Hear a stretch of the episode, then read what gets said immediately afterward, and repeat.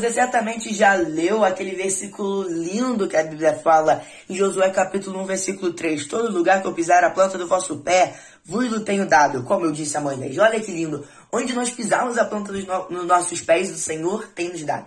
Mas tem um porém que muitas vezes a gente esquece. Versículo 4.